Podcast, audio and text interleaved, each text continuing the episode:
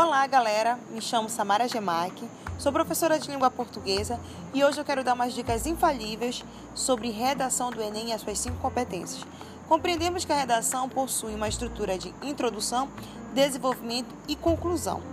A introdução é a apresentação do tema e nela faz-se citação dos principais pontos que serão discutidos no decorrer do texto. O desenvolvimento deve-se trabalhar com causas e consequências, ou seja, para fortalecer seu ponto de vista. E nele também deve-se citar citações de livros, fazer apresentar dados estatísticos, entre outros. Agora, a conclusão é a solução do problema, aonde o aluno vai trabalhar com cinco elementos, que são ação, agente, meio, meio e modo, detalhamento e efeito.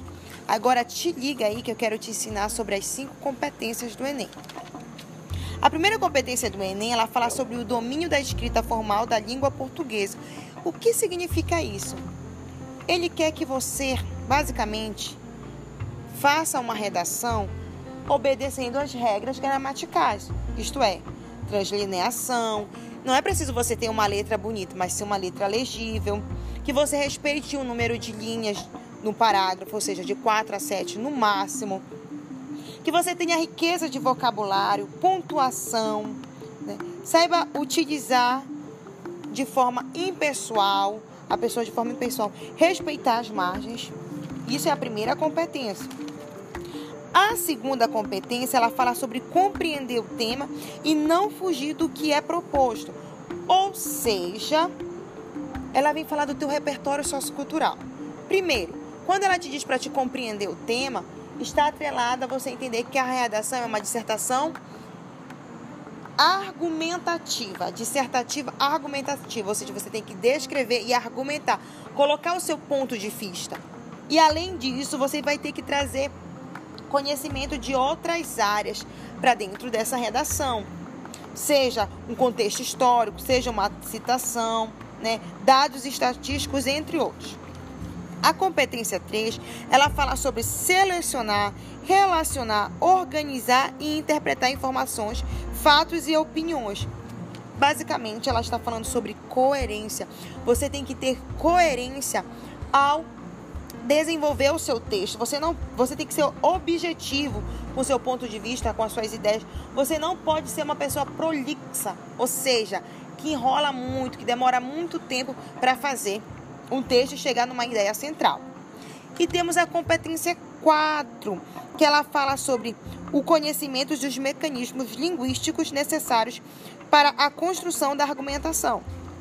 Ou seja, ela está falando basicamente das conjunções, dos conectivos, conjunção de adição, conjunção de explicação, conjunção de conclusão, todas essas conjunções e além dos mecanismos linguísticos que, que são expressões que utilizamos interparágrafos e intraparágrafos para que o seu texto tenha essa coesão, essa clareza de passar de um parágrafo para o outro.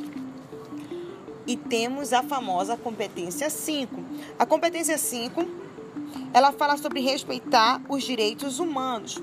Ou seja, qualquer coisa que você fala, que venha ferir os direitos humanos, você vai tirar nota zero. Então você tem que estar muito atento.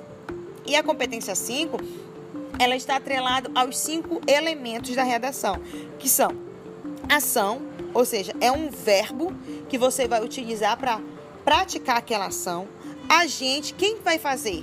Nunca coloque só o governo, tem que ser o governo juntamente com a sociedade, é, é, junto com políticas públicas adequadas.